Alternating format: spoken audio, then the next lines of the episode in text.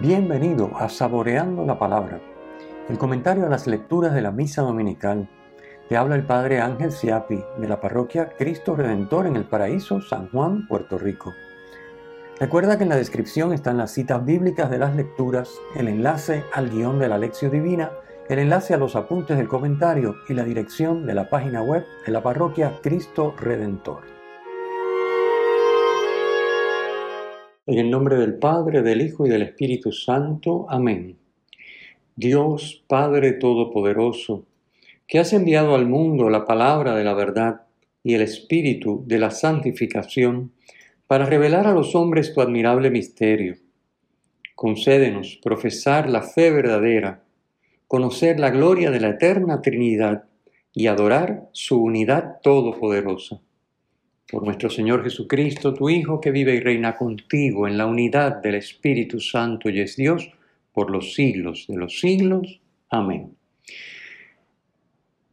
Hoy celebramos la solemnidad de la Santísima Trinidad en el primer domingo después de concluido el tiempo pascual, primer domingo después de Pentecostés, y este año es en el ciclo A.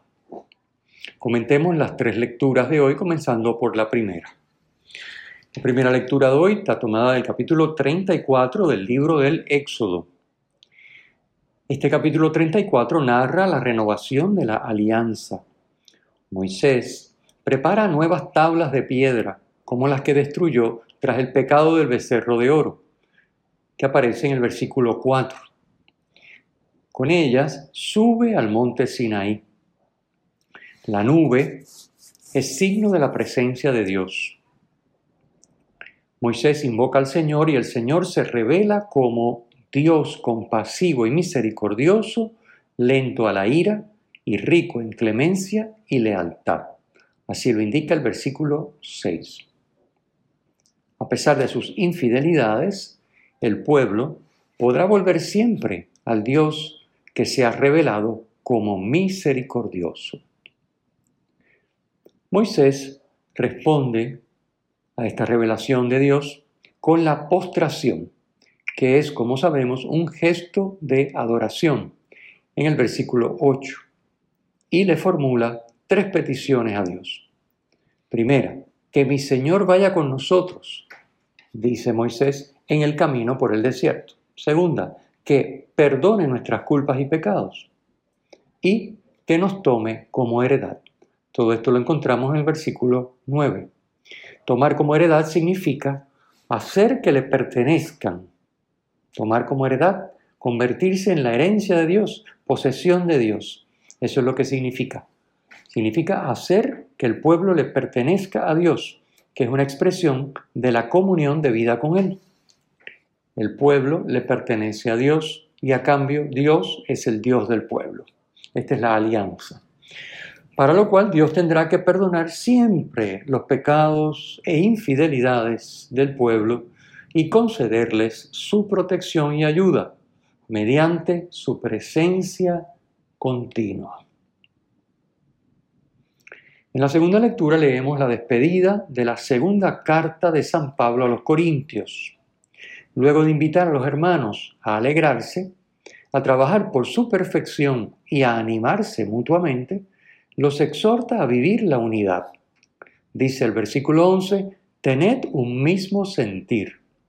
Y les exhorta también a vivir en paz. Si aman y viven en paz, el Dios del amor y de la paz estará con vosotros, dice Pablo en el versículo 11. La fórmula del versículo 13 expresa la fe en la Santísima Trinidad. Por eso este eh, esta lectura está en la liturgia de hoy, fiesta de la solemnidad de la Santísima Trinidad. En el versículo 13 encontramos a la Santísima Trinidad, la fe en la Santísima Trinidad. Es uno de los saludos que empleamos, no sonará muy familiar, lo empleamos en la Santa Misa, y que dice la gracia o el don del Señor Jesucristo, el amor de Dios y la comunión del Espíritu Santo estén siempre con todos vosotros. El cristiano que ha hecho vida su bautismo, que vive sumergido, que es lo que significa bautizado, sumergido en la Trinidad, tiene el don del Hijo, tiene el amor del Padre y tiene la comunión con ellos en el Espíritu. Pasemos al Evangelio. El Evangelio de hoy está tomado de la última parte de la conversación de Jesús con Nicodemo. Nicodemo es fariseo, miembro del Sanedrín de Jerusalén. Atraído por Jesús, lo va a ver de noche, a ocultas, porque tiene miedo del ambiente que le rodea y que es contrario a Jesús. En Jesús, Nicodemo encuentra no un maestro, sino la luz del mundo. Nicodemo, al igual que cada ser humano, tendrá que decidirse ante Jesús. O le acepta y cree en Él, o le rechaza. Rechazo que, como sabemos, puede tomar la forma de indiferencia. Es decir, la indiferencia ante Jesús ya es un rechazo. En el versículo 16 encontramos la frase central del pasaje de hoy, que dice, tanto amó Dios al mundo que entregó a su unigénito, para que todo el que cree en Él no perezca, sino que tenga vida eterna. De aquí se desprende que lo opuesto a tener vida eterna, que es la vida divina, lo opuesto es perecer. El don por excelencia de Dios es Dios mismo en la persona de su Hijo Jesucristo. La salvación, versículo 17, para el ser humano es vivir la vida divina, que es don del Padre por medio de su Hijo en el Espíritu Santo. Los primeros cristianos que provenían del judaísmo esperaban un Mesías que separara a los buenos de los impíos, que separara a los judíos de los paganos.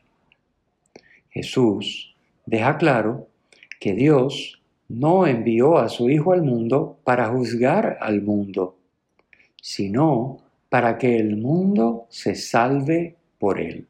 Versículo 17. La presencia de Jesús en medio del mundo no es para llevar a cabo un juicio, es decir, una separación desde fuera, escogiendo a los buenos y acabando con los impíos. Esa no es la misión de Jesús.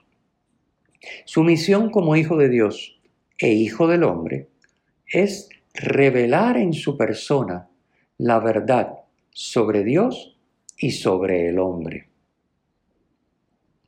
Quien por la fe acepta vivir con y en Jesús, accede a la salvación, a la vida divina, a la comunión con Dios como dice el versículo 18, el que cree en Él no será juzgado.